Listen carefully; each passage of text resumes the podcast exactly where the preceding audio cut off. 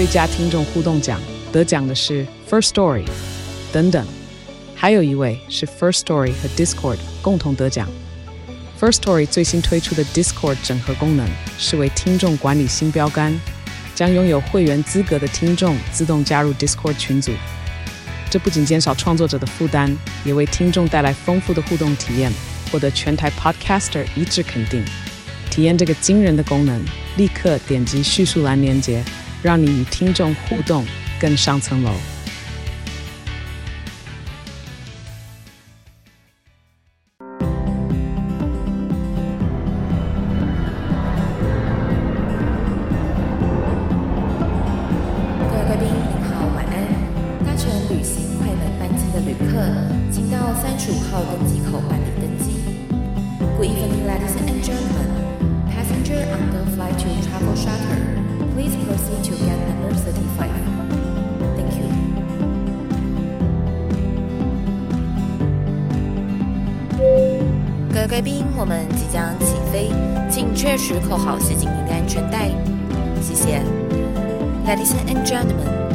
Ready for takeoff.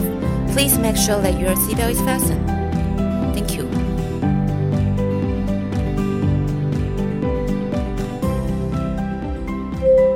Hello，各位听众朋友，大家好，欢迎来到旅行快门，我是 Firas。近年来啊，半自助旅行越来越受到大家的欢迎，因为呢，大家会希望呢，能够呢有一种自助旅行的弹性，同时呢，也希望有跟着旅行团出去玩的一个安全性。所以，我们今天呢，想要邀请的这一位来宾啊，他很了不起，因为呢，半自助旅行，像我自己都会走一些呃大家比较熟悉的，可能土耳其啊，我觉得掌握度还不错的。但是今天这个来宾呢，他所做的领域是，我觉得我真的。要给他一个 respect，因为他做的路线呢是南非。今天邀请到的来宾呢，他是揪你去南非的负责人 Joanne，他呢来跟大家聊聊，就是他为什么会创立一个南非的旅游品牌，以及呢他会带着大家去南非玩一些什么特别的旅游行程。欢迎今天的来宾 Joanne。嗨，大家好，我是 Joanne。哇，你为什么会跟南非连结性这么高啊？嗯，我觉得这个故事就要从我妈开始说起。对，从妈妈那个年代啊，对，妈妈那个年代，所以可以想，我们其实，在那边很多年了。哇，那真的是深耕南非市场了。真的，我妈其实她是在台中开了一家全美补习班，对，那我们也做二十几年。那我第一次去南非的时候，是我小学大班升一年级的时候。这么小的时候就去南非？对，因为那时候我妈妈大概成立这个补习班大概四五年的时间。那他就是觉得说要把小朋友带出去试试看，说我们这样学英文到底有没有用？那就在家长的这些支持下，他就办了这个游学团。那我们就去了南非。那就从那一年开始，我几乎就是每一年回去就去念书。可是我觉得可以学语言的地方这么的多，为什么你妈妈那时候会选择去南非啊？她也是看了很多的学校，然后那时候。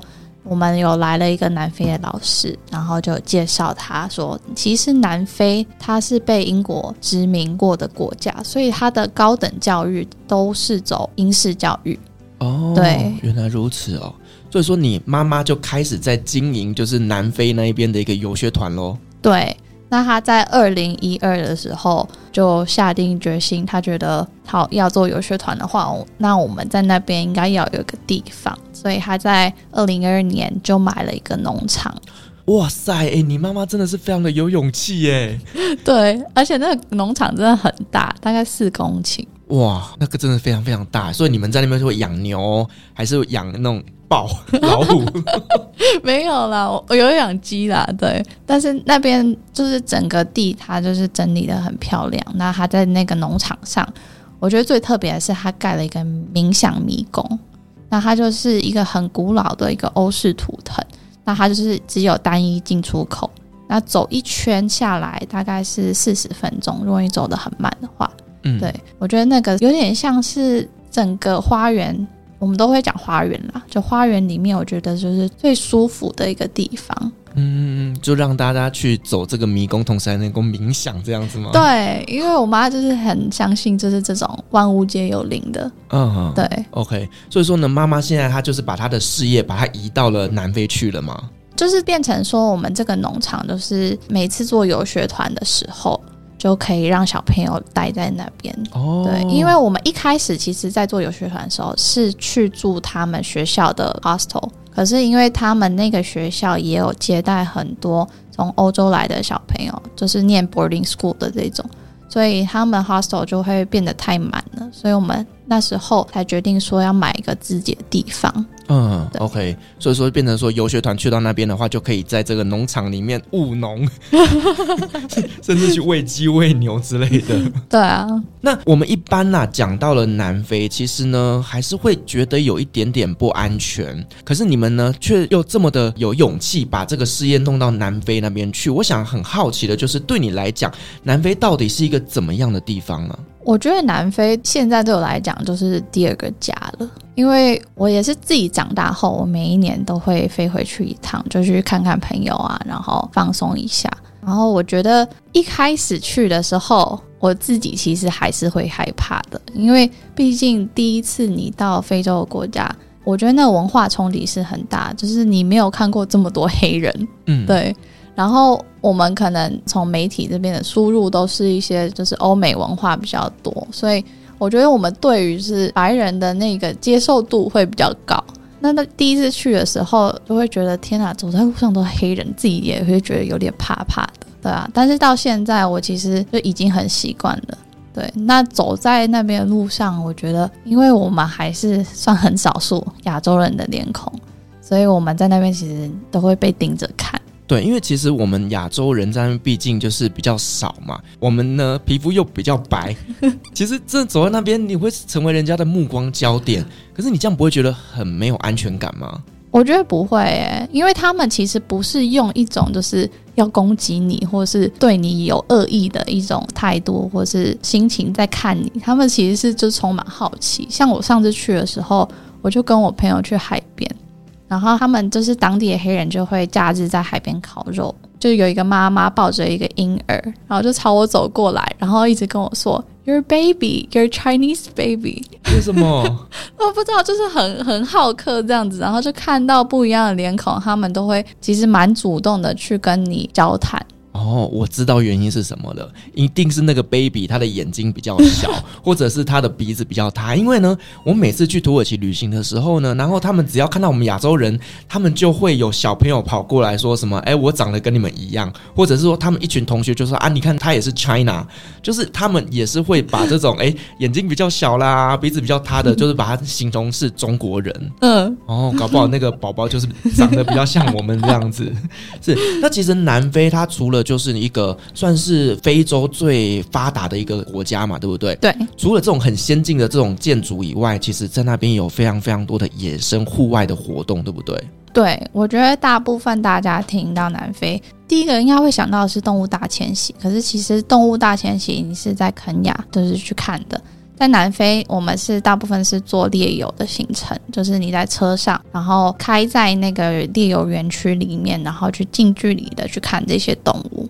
哦，可是你说猎游是你们去猎杀动物吗？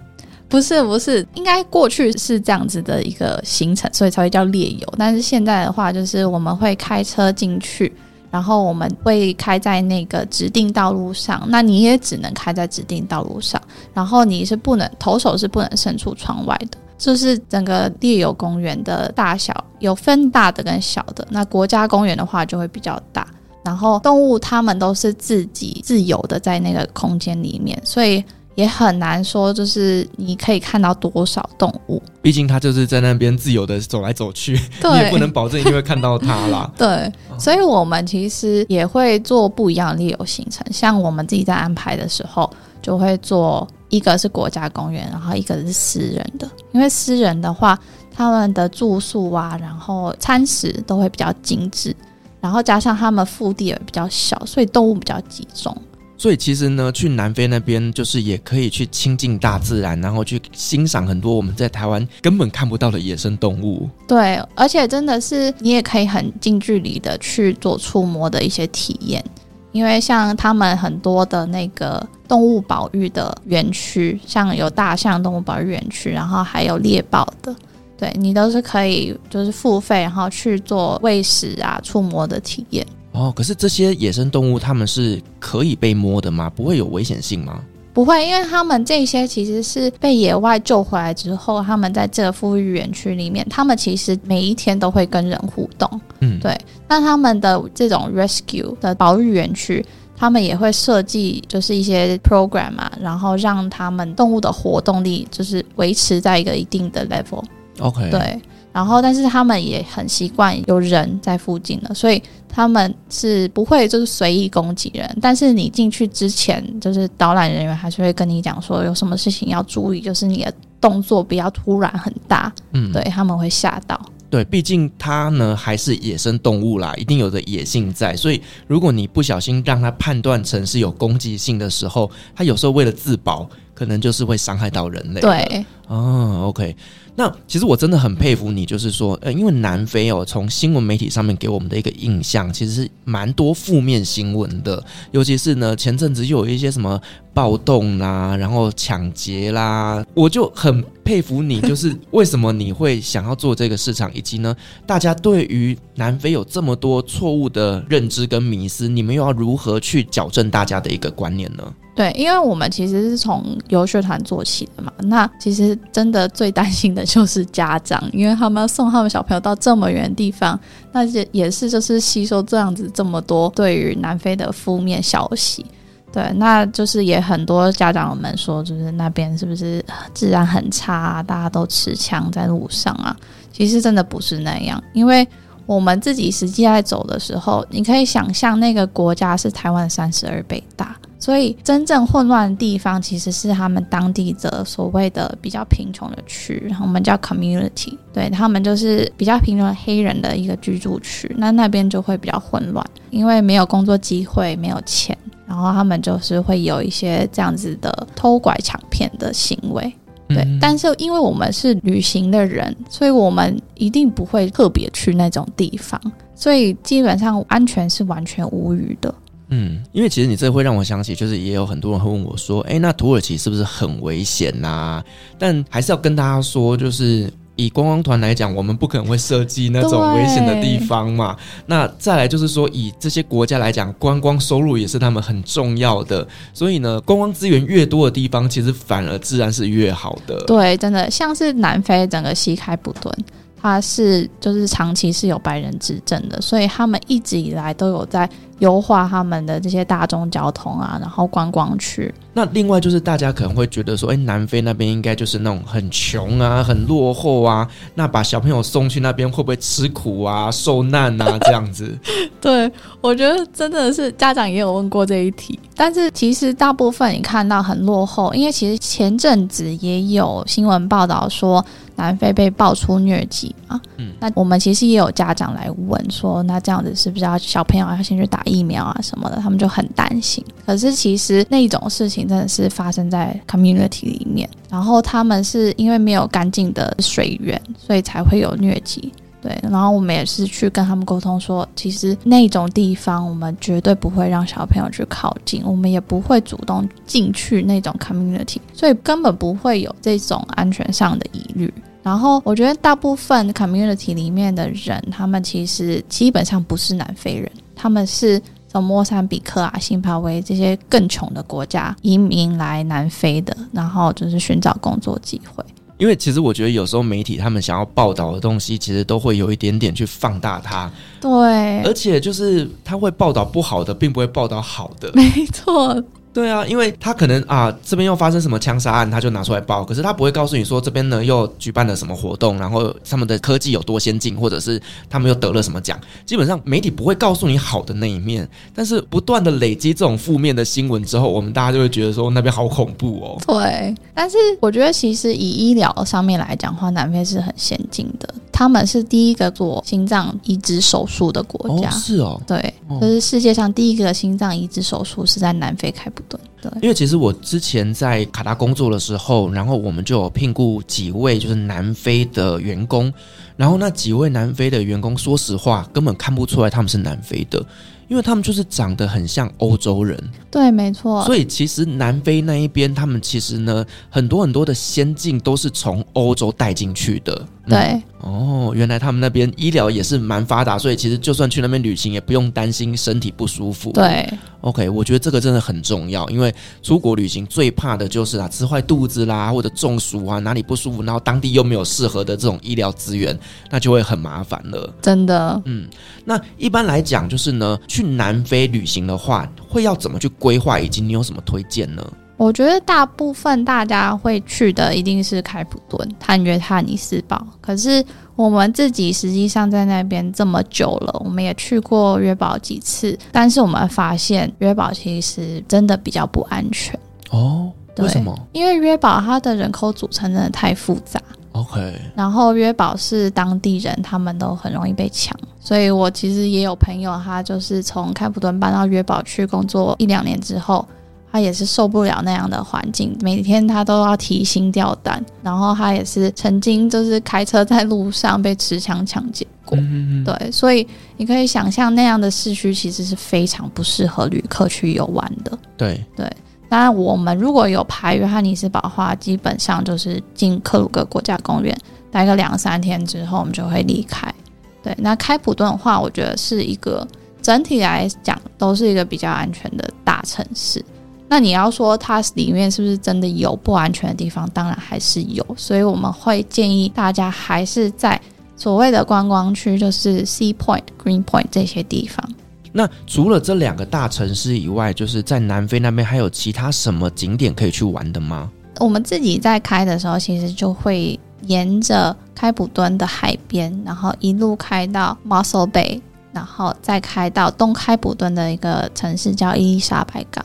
那这一段其实就是大家所谓的花园大道，它就是沿着海边大概三四百公里的距离，真的是非常漂亮的风景。嗯嗯、沿着这个花园大道上面，其实有很多的小城镇，包含呃在 Montague 这个地方，它就是知名的温泉。那他们也盛产很多干果类的这些产品。然后在 Ortswen 这个地方，它就是一个鸵鸟小镇，因为它处于的是一个半沙漠地带，就是鸵鸟其实是一个半沙漠动物，所以他们整个小镇都是围绕着鸵鸟，所以你也可以到这个小镇，然后吃鸵鸟肉哦。对，鸵鸟肉好吃吗？我觉得真的料理好的其实是好吃的，哦、但是如果料理不好的话，就是会让你吃起来很柴。对，因为鸵鸟它是一种运动量非常非常大的动物，对，所以其实它那个肉非常非常的结实啊。对，它那种比较多是用炖的方式去做。OK，哦，因为像台湾也知道，就是放山鸡，就是那个鸡肉会特别特别的有嚼劲，真的。那我想问一个问题，就是说呢，南非那边比较适合去旅行的季节大概是几月份啊？大概是十月到隔年四月的这个季节。对，哦、其实现在就是比较不适合去玩南非，因为他们现在是雨季，那最近也是在 Cape Town 整个大淹水。哦，因为南非它那边是在南半球嘛，所以它的气候应该是跟台湾相反的嘛。对，是相反的，所以现在去的话，其实是他们冬天。OK，冬天又下雨。对，就是。台北市 那真的不行，所以适合的季节大概就是是那边的春天跟夏天这样子。对，Okay. 我自己是非常喜欢圣诞节的时候去。OK，Christmas 的时候那边应该是夏天吧？对，是夏天，然后很热，真的蛮热的。呃，oh. 白天的温度可以到太阳底下可以到四十度。好难想象哦，因为我们想象中的圣诞节就应该是下着雪，有没有？然后冰天雪地的。然后南非那边的圣诞节，它是非常炎热的。对，嗯，OK。那你刚刚有讲到，就是那边会吃鸵鸟肉嘛？那除了鸵鸟肉以外，他们还会吃一些什么东西呢？呃，之前我们都会带那个肉干回来，但现在就是你不能带肉制品，对对对对。但是他们他们的肉干真的是当地等于说国民零食啦，就是你去哪里，然后加油站什么地方都有卖。然后我觉得跟我们台湾的肉干很不一样，因为他们是没有加任何调味料，就是基本上就是盐胡椒这样子，就不像台湾可能加了很多不同的调味料，有甜有咸这样。然后他们也分很多不同的肉。就是最多的话就是牛肉，然后他们也有所谓的 game meat，就是鸵鸟肉啊，然后呃一些比较特别的，像是鳄鱼肉。但这种话就比较特别肉，又不会在一般的超市里面可以买得到。OK，可能就要去独特的一些餐厅吃。对那我想问一个问题啊，就是说呢，你现在有在做的就是南非的半自助的旅游，那你设计的行程跟传统旅行社他们的又有什么不一样呢？其实我我自己在建立这个品牌之前，有做了蛮多的功课，因为就是疫情这期间，我一直也有在想，说我是不是要做这个决定。那我其实也找了很多的资料。那现在市面上有在做非洲线的，就是这些大的旅行社，他们其实也很久没有出团了，到南非去。对，那他们大部分的行程可能还停留在大概四五年前，对，疫情还没有爆发之前。那他们的行程其实也比较单一，是他们就是停留在约翰尼斯堡，然后可能是搭内陆飞机或是火车到开普敦，然后做这样子的各两三天的一个停留。对，可是我们是沿着公路这样子一路开，可能七八百公里。对，所以我们沿路上会停的点很多。那他们的话，我觉得在景点上跟行程安排上也是比较旧式的。就是他们会去所谓的太阳城，那个是大概我爸妈那个年代，就是真的大家都知道很有名的。可是我们这几年有带朋友去过，然后发现整个设施就变得很旧，可能也是没有在做一定的维护跟更新这样子。所以它最有名的就是那个人造浪，有点像我们的那个游乐园那样。可是现在就是变成那个浪区越来越小，因为旁边太多那个海藻。哦，对，所以你可以想象那个画面，就是整个饭店，然后整个园区看起来是非常有气势跟磅礴。可是你仔细再再仔细看一下的话，你会发现真的很旧。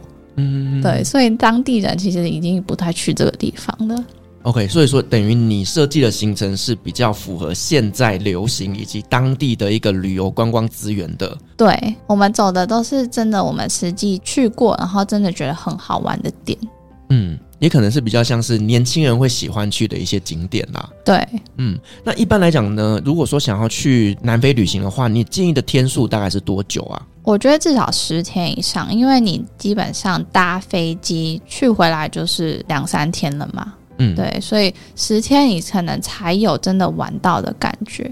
对，因为真的长途飞机真的太花时间了，真的，而且你飞回来就是又会再多加半天到一天的时间，因为时差的关系。哦，对对对，对地球那个就多转了一圈。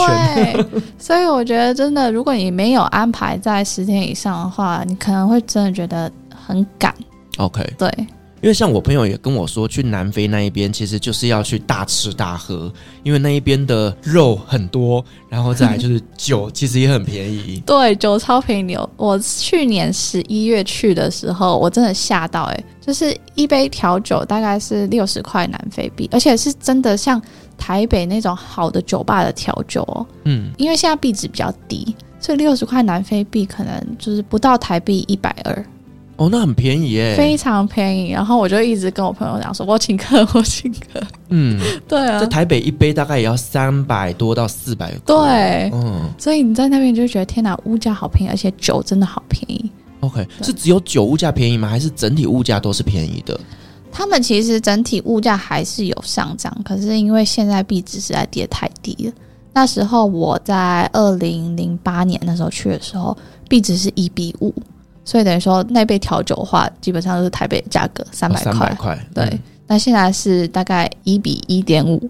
哦，对，就是要去花钱呐、啊。对，所以真的是很适合现在去。OK，那除了酒以外，其实你还有没有推荐大家，如果去那边可以再买一些什么东西呢？我觉得在那边比较不像，可能你去美加或是欧洲这种，就是购物行程，你可能是在 mall 里面。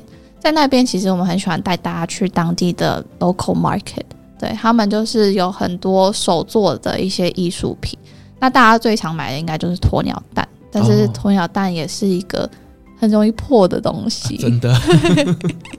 对，所以我们就是也会带大家去逛这些手工艺市集啊，然后他们有很多的那一种自己画的那种很有非洲感，然后颜色就是。红色、橙色，然后整个是很像在大草原上面的一个剪影的这种画。哦、对、我自己很喜欢买这个。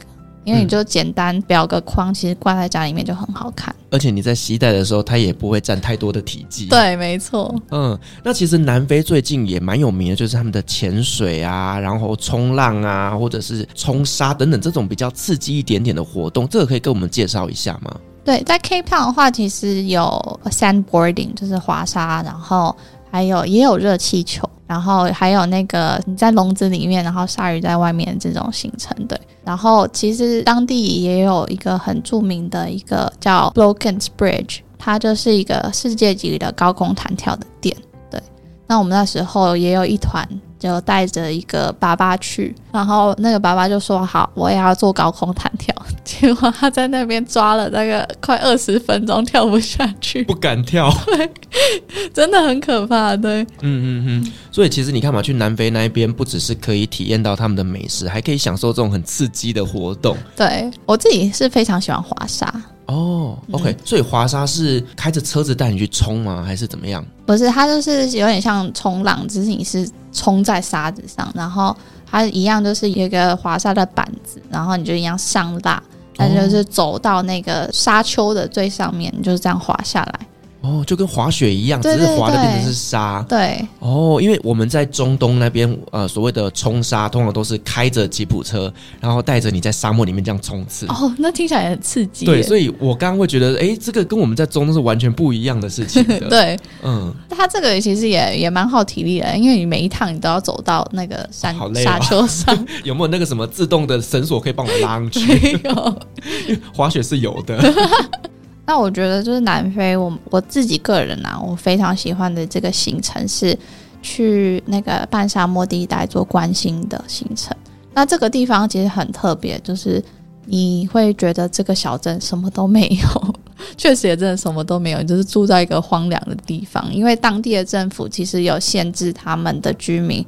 就是不可以再有更多的新的建筑物，因为那个小镇其实是南半球最大的关心中心。嗯，对。然后他们的房子都是一直不断的在改建，对。所以在那边住的话，是真的是比较 local，然后绝对是没有饭店的等级，就是比较呃有历史的这种民宿。嗯，对。可是我觉得晚上的那个星空真的是，我觉得非常值得，就是拉车大概五个小时的距离去看。哦，因为你刚刚有说到，就是那边的建筑是非常少的，就人烟稀少，才不会有太多光害，反而就是关心很好的地方。对，那其实冬天去才是他们的季节。哦，怎么说？不会太冷吗？呃，冬天的话，其实整个星空是比较清澈的。然后，因为夏天的话，你的日照时间很长，所以那个地方就会变成可能要到八九点才会真的开始天黑。所以真的要到你知道天很黑的时候是半夜了啊，其实那就跟看极光一样啊。对，所以就是当地其实他们可以选择住宿已经很少了。对，所以在他们的旺季就是冬天的时候，其实那个地方超难订的。嗯嗯嗯。那你现在要带着台湾人到南非去旅行嘛？那你都会提醒客人有什么注意事项呢？我会提醒要去的旅客，那个地方虽然我们带的点都很安全，可是真的是我们自己也是不要太招摇，因为我觉得。尤其是大陆客，你会看到他们都是穿着全身的名牌，走在开普敦的街上。对，那其实是你会引来太多的目光，脸上写着“老子是肥羊”。对，我就觉得那个非常不必要。那我们去玩，当然去玩一趟，还是希望大家玩的开心又安全。所以大家就是记得不要穿戴太多，就是饰品啊，然后就是看起来就是很昂贵的东西。啊，这个到哪里都是一样的。对，可是我觉得大家在旅游的时候，就是还是很想要穿这些去给大家看嘛。我觉得有时候也不是想要给大家看，有时候你可能自己拍照啊或干嘛的，你也会希望穿的美美的。嗯，哎，但是呢，去到南非还是要低调一点点啦。对，嗯。然后我觉得很重要的是，就是手机绝对不要插在屁股口袋，因为我看过太多人就是这样子被摸走。哦，那就跟我们背包包一样嘛，背在前面的才是你的，背在后面都是别人的。对，可是他们的手法没有像欧洲这么这么厉害，就是你如果是还是背在身上的话，基本上他们是不会去拿。对，不会担心要会被爬走。嗯，对，所以你把手机插在口袋，别人一抽就走了。对，还有就是长夹，你知道吗？我常常就会看到有些人，他们就长夹插在屁股上，你那个就是给别人抽的。我觉得他这是真的在台湾真的太安全了，所以我也完全出去了也没有这个危机意识。嗯，对，对，这个真的是到哪里都一样啦，就是财务一定要好好的保管好。嗯。对，那我也会建议大家就是不要去搭他们当地的那个 taxi，因为最近也是有有旅客接洽我说他们想去自由行，可是包不到车，然后我就是帮他们跟当地的我们自己的司机就是去帮他接洽。我才惊觉到说，就是其实台湾很多人可能分享，就是南非是适合自助型的，然后你可以自驾去玩。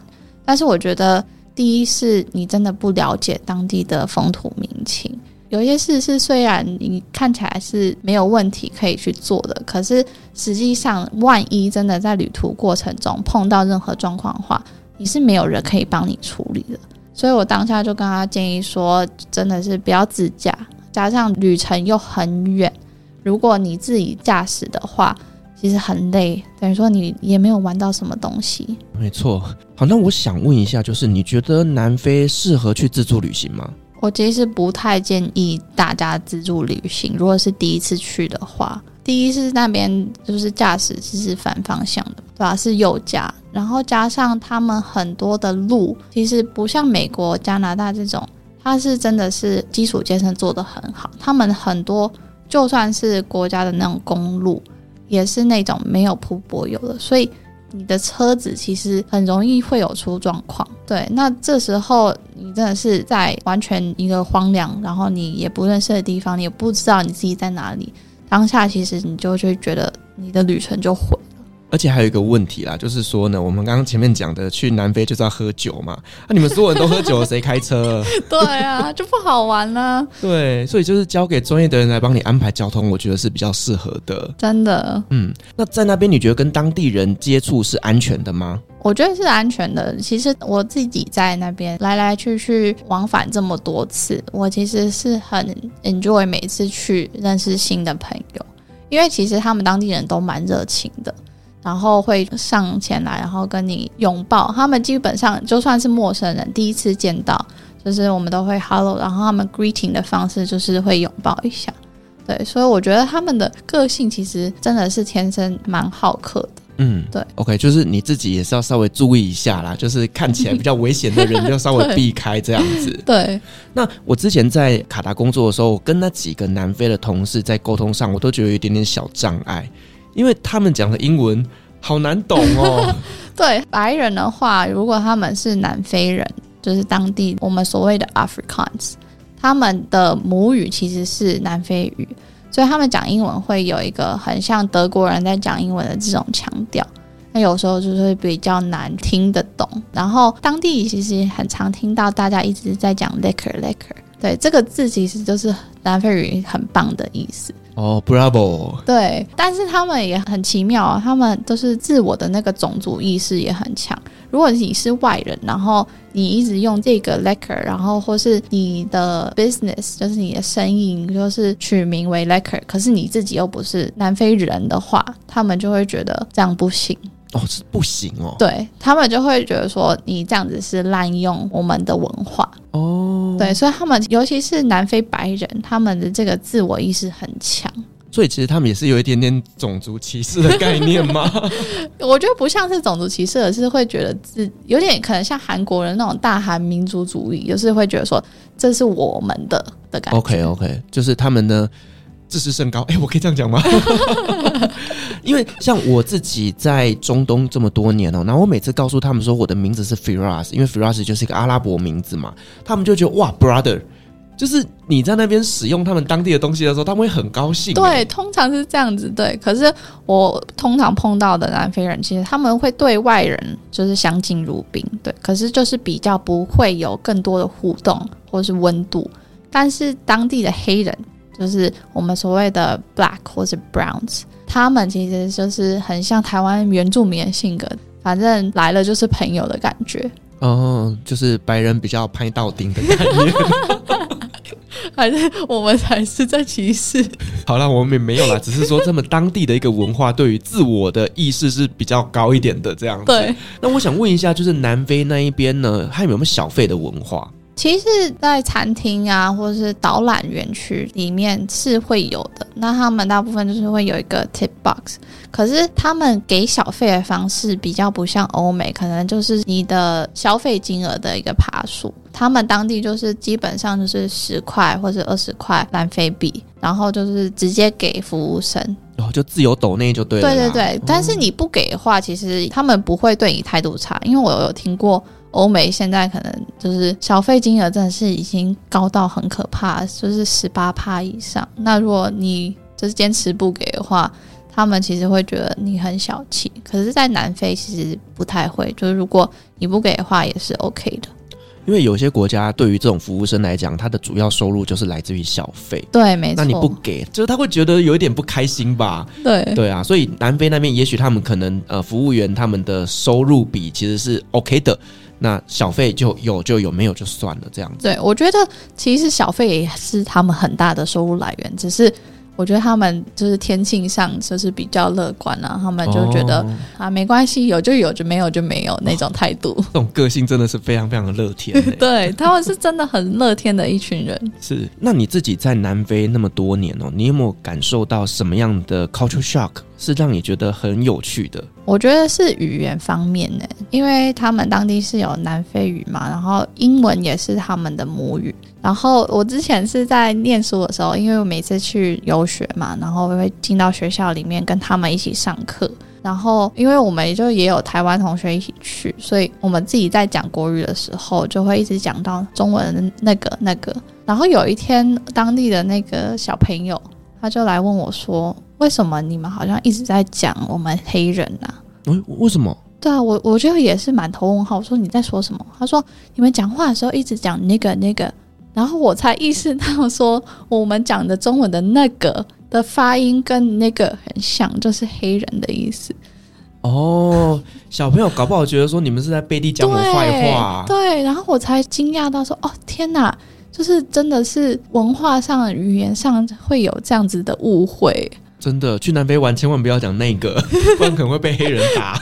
但是我们后来就是讲开这这场美丽误会之后，他们就是整个学校大家都一直讲那个那个。好了，我们刚前面其实聊了很多关于就是在南非那边有趣的地方，以及一些文化差异的部分哦。那我们也知道你接下来十一月即将要开你的南非的半自助团嘛，那可不可以稍微跟我们介绍一下这个团的特色，以及呢它有什么好玩的呢？对，我们这个团安排在十月三十一号从台湾出发，然后我们会玩十三天。那我们也是设计就是不同点进出，我们会从约堡进了之后搭一段内陆的飞机到伊丽莎白港，再从那边开车前往开普敦。所以这一个路程其实就是大概八百公里，然后我们沿路就会做一个停留，然后让大家去探索。那这中间的话，我们有安排一个双国家公园的行程。那第一个国家公园就是猎游的园区，然后第二个国家公园它其实是南非最大的天然林的热带雨林公园，所以两个公园的性质不太一样。然后我们也会安排一个豪华的猎游行程。那那个地方它就是一个私人的猎游园区，它是全包式的住宿。就是整天它会含三餐，然后还有两次的猎游行程，这个是我自己也非常喜欢的这个行程。然后还有关心的部分，刚刚有提到，对，这个行程基本上在市面上应该是不会看到，因为第一是拉车距离太远了，然后第二是那种路大巴进不去，所以这是真的我们是自己走过，觉得非常好玩的行程。哦，市面上只有你才会出这样子的团啊。对，那我们要怎么样来看这个行程的资讯呢？行程资讯的话，就是会放在我们 Journey 去南非的网站上。对，在二零二三年的那个分页里面，大家可以看到详细每天的行程。OK，相关的这个连接我把它放在下面的资讯栏。如果说呢，你对于南非非常的有兴趣，那也想体验一下呢，就是 Joanne 她设计的这个半自助旅行的行程内容的话呢，就给大家参考看看。对，那我们这个行程也特别安排，就是它是不含午餐的，可是不是不给大家吃午餐了，就是是会带大家到当地的 food market 市集啊，然后去做购买，因为。我们发现现在人的饮食习惯其实没有以前吃的那么多，加上南非它是一个很大的国家，我们如果要考量到拉车的距离的话，跟时间，其实如果早餐才刚吃完，然后又要做停留两个小时，是很浪费时间的。所以我们就是这样用这种比较弹性的方式，让大家去依照自己的食量跟心情去做一个取舍。而且去 market 里面，你才能够去买到自己想吃的东西。对，就比较不是说传统旅行社帮你塞好的一个套餐一个套餐这样子，选择比较多啦。对啊，然后我们自己在安排晚餐的时候，也是酒水全含，就是让旅客都自己点，所以我们不会有所谓的你只能点这个 set 或是那个 set。酒水也全含，对，那也太爽了吧！对啊，我们就觉得说，真的大家出来玩，我们比较想要是一个大家是以朋友身份出来玩，大家互相体谅，然后可能因为在旅程上一定会有一些可能自己会比较形象的方式，那这边还是提醒大家说，我们虽然是半自助，可是还是是以团体为主。其实我自己很喜欢，就是这种半自助的团，因为呢，半自助的团你才会感觉到呢，大家是真的像朋友一样一起出去玩的。所以我每次只要带完团之后回来，都跟大家变成是超级好朋友。然后我们就会讨论，那下一次我们要再去哪里玩？搞不好有机会呢，我也可以来出一个南非团，然后给你来带。可以啊，我上次有听你们那一集，就是你每一天在土耳其就是喝到一个开心。嗯，不是喝到开心，是喝到我都不知道怎么回家。也太好玩了吧，对、啊？就是参加这样子的一个团，就是是一个很轻松的一个状态，然后也很就是开放心态，觉得来交朋友这样子。对，就是呢，大家不要再一直觉得说，诶，南非很危险，又很落后，然后感觉就嘎嘎。其实我觉得跟着这种当地人出去旅行哦，其实你本身呢可以省掉很多做功课的时间，那同时你又可以拥有这样子，诶，有点像是自助旅行的一个冒险感。所以我觉得呢，去南非就真的可以考虑一下找 Joanne 来参加他的旅行团。对，哇，我觉得今天真的很高兴呢，邀请到 Joanne 来跟我们分享一个大家比较陌生的地方，也是比较不熟悉的南非，甚至大家。对他有很多错误的一个迷思，那透过他的分享之后，我们才了解说，其实他并不是我们想象中的这么的危险跟恐怖哦。那如果说呢，大家未来有考虑想要去南非旅行的话呢，也都可以来参考这一集的节目，同时呢，也可以参考一下 Joanne 他所设计的一个行程。好，我们再次感谢 Joanne，同时也感谢所有听众今天的陪伴。如果您喜欢我们的节目的话呢，别忘记给我们五星好评加分享哦。另外呢，我们在 FB 是有旅行快门候机室的社团，针对今天这期节目，你有任何想分享的，都可以在上面留言，所有的留言都是我亲自回复的哦。旅行快门，我们下期再见，拜拜，拜拜。